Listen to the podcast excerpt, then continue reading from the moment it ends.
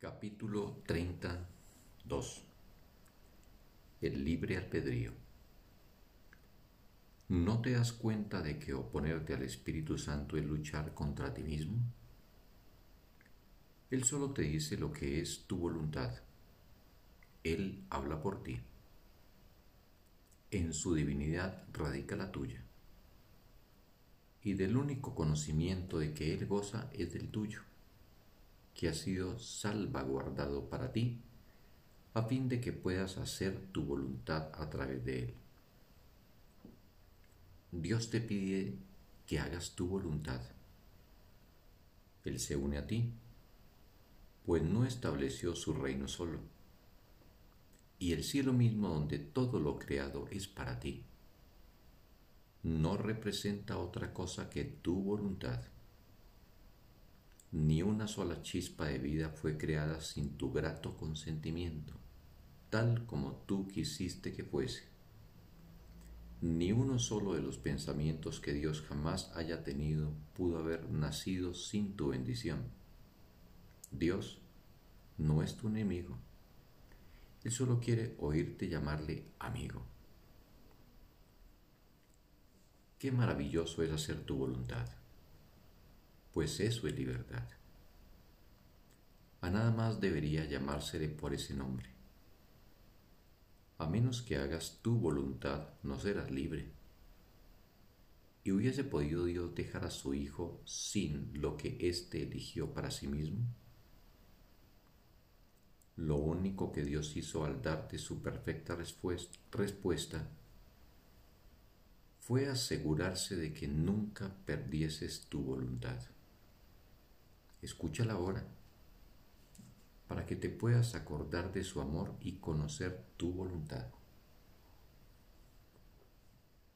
Dios no podría haber permitido que su hijo fuese un prisionero de aquello que no desea. Él se une a tu voluntad de ser libre y oponerte a él es decir, ir en contra de ti mismo y elegir estar encadenado. Contempla una vez más a tu enemigo, al que elegiste odiar en vez de amar. Pues así es como nació el odio en el mundo y como se estableció en él el reino del miedo.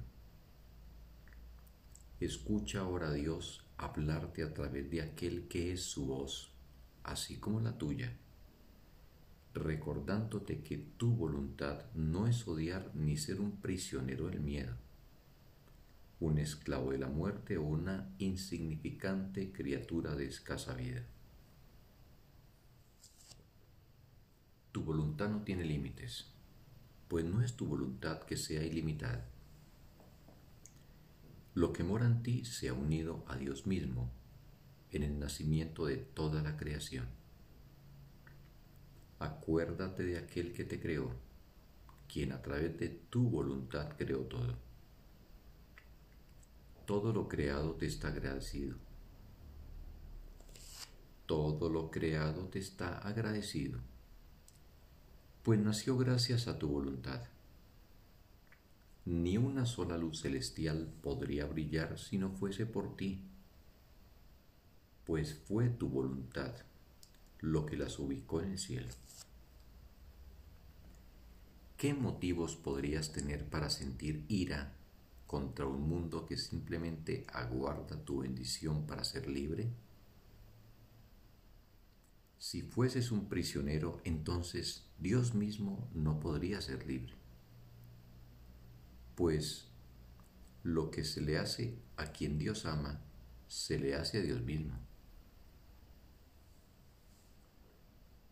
No pienses que aquel que te hizo co-creador del universo junto con Él quiere aprisionarte.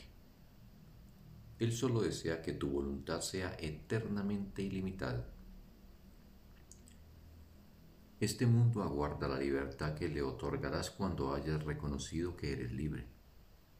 Pero tú no perdonarás al mundo hasta que hayas perdonado a aquel que te dio tu voluntad, pues es a través de tu voluntad como el mundo se libera. Y tú no puede ser libre estando separado de aquel cuya santa voluntad compartes.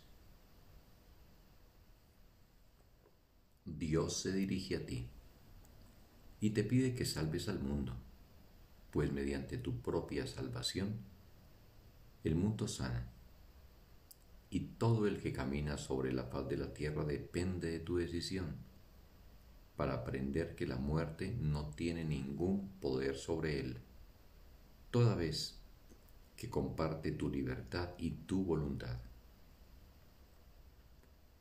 Tu voluntad es sanarlo, puesto que esto es una decisión que tomaste con Él. Él ha sanado.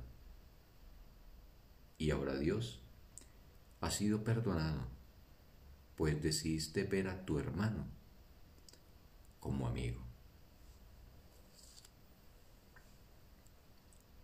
Fin del texto. Un bendito día para todos.